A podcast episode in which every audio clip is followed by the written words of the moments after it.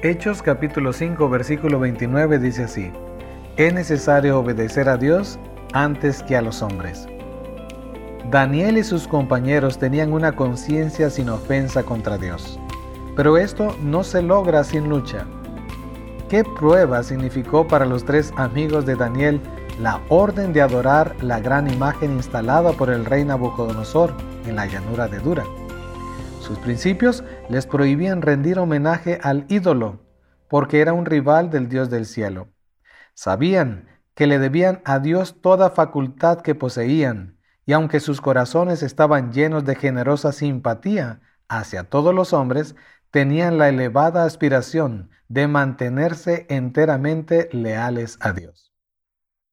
El rey declaró a los tres jóvenes hebreos, ¿Estáis dispuestos para que os postréis y adoréis la estatua de oro que he hecho?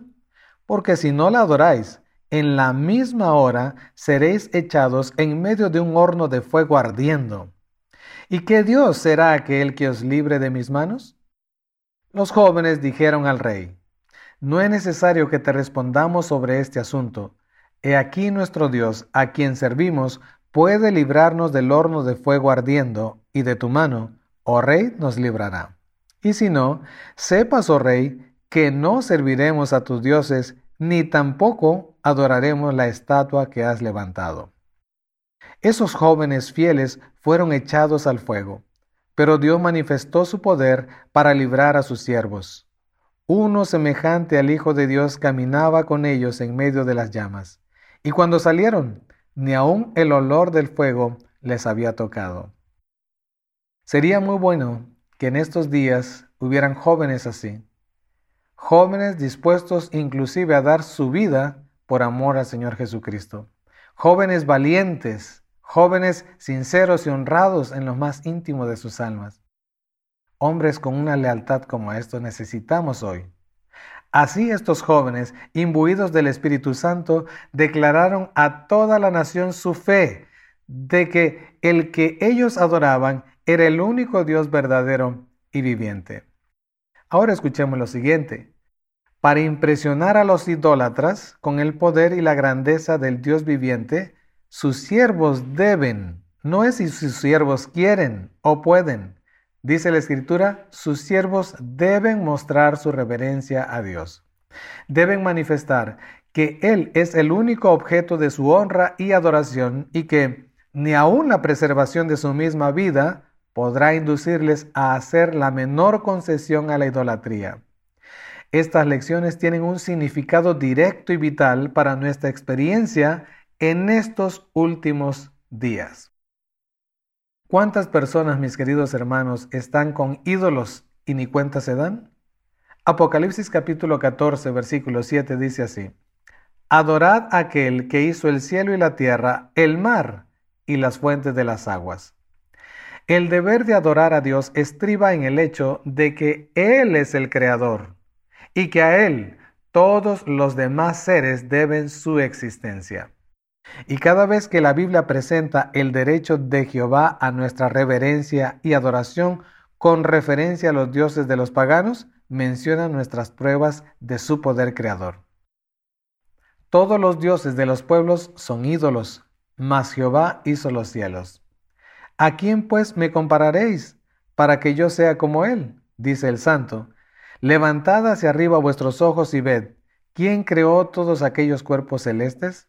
Así dice Jehová, creador de los cielos, Él solo es Dios, el que formó la tierra y la hizo, yo soy Jehová y no hay otro fuera de mí.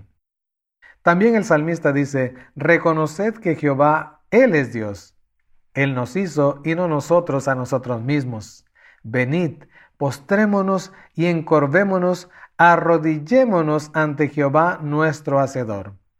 Y los santos que adoran a Dios en el cielo dan como razón del homenaje que le deben. Digno eres tú, Señor nuestro y Dios nuestro, de recibir la gloria y la honra y el poder, porque tú creaste todas las cosas. En el capítulo 14 del libro de Apocalipsis se exhorta a los hombres a que adoren al Creador. Y la profecía expone a la vista una clase de personas, no dos o tres, sino una clase de personas que, como resultado del triple mensaje, guardan los mandamientos de Dios. Uno de esos mandamientos señala directamente a Dios como creador. Así es, es el cuarto precepto que dice, el séptimo día será sábado a Jehová tu Dios, porque en seis días hizo Jehová los cielos y la tierra, la mar y todas las cosas que en ellos hay. Y en el séptimo día reposó. Por tanto Jehová bendijo el día sábado y lo santificó. Respecto al sábado, el Señor dice además, que será una señal, para que sepáis que yo soy Jehová vuestro Dios y la razón alucida es, porque en seis días hizo Jehová los cielos y la tierra, y en el séptimo día cesó y reposó.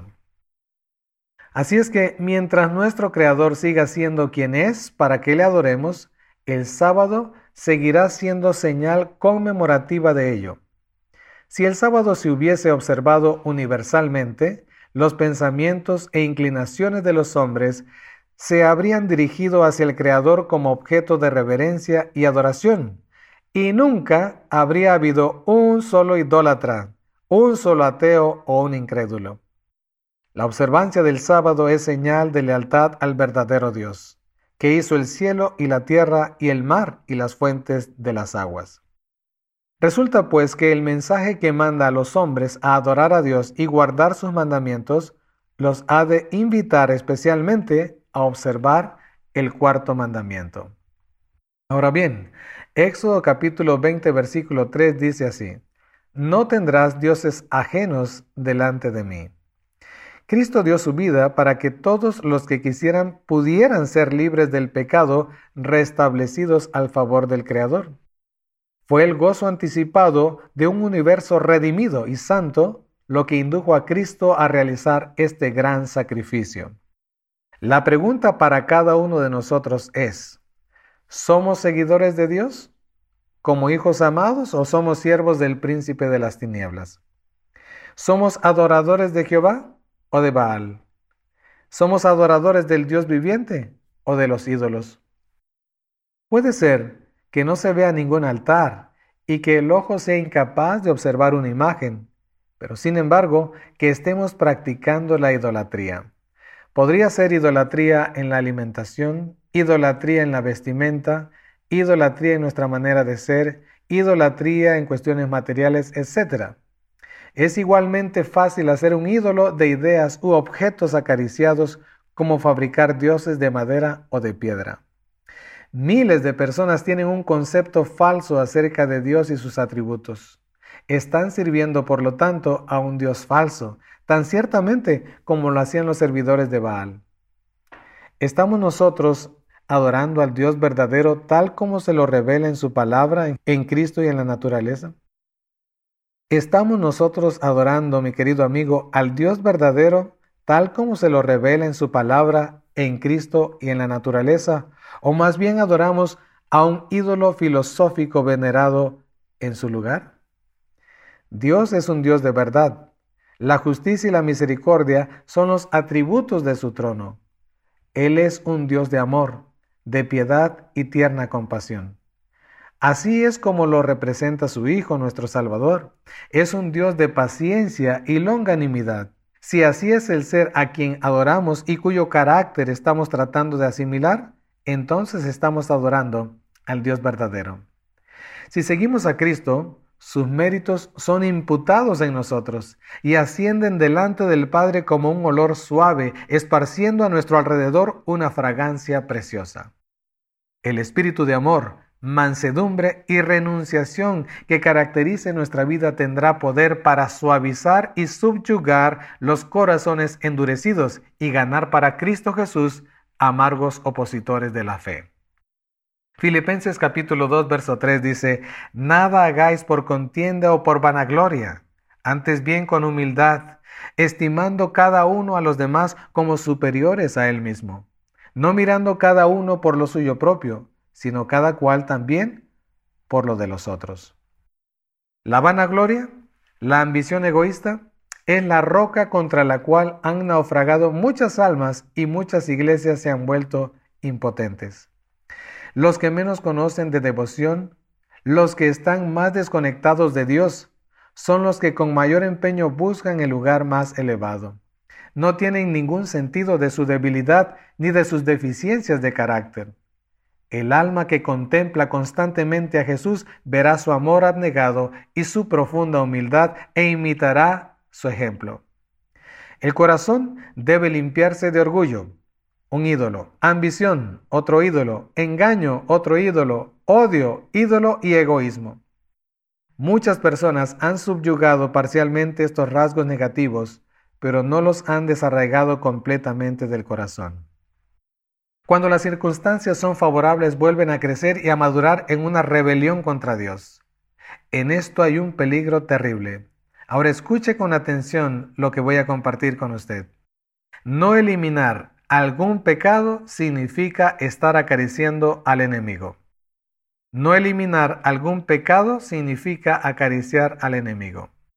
Recordemos que sin obediencia a sus mandamientos, ninguna adoración es agradable delante de Dios.